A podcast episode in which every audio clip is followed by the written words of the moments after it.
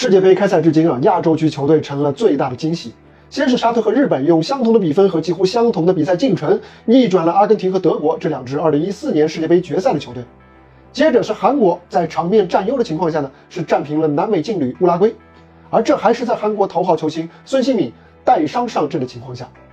首轮小组赛，亚洲球队二胜一平三负的战绩呢，是已经刷新了历史同期最佳。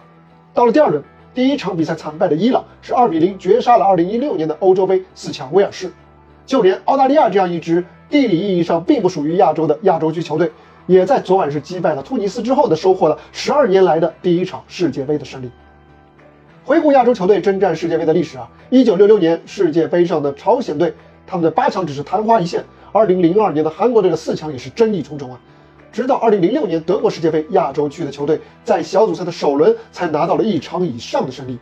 但是近年来亚洲球队的起势非常明显。上届俄罗斯世界杯，他们再一次在首轮两胜，此后呢，韩国队还击败了德国队，而日本队还曾经一度在淘汰赛的首轮领先世界排名第一的比利时队两球之多。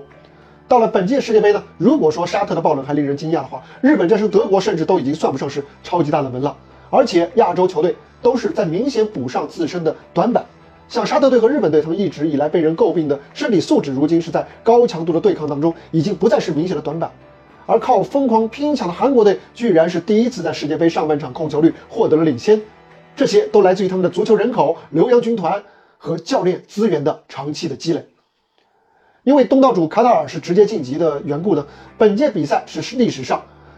亚洲区球队最多的一届，仅次于欧洲。虽然说啊，亚洲区球队还需要接下去的比赛来进一步检验他们的实力，但是从目前的情况来看，本届比赛呢，他们完全有希望能够刷新同一届比赛当中最多只能有两支球队出现的记录。所以，亚洲足球继续加油！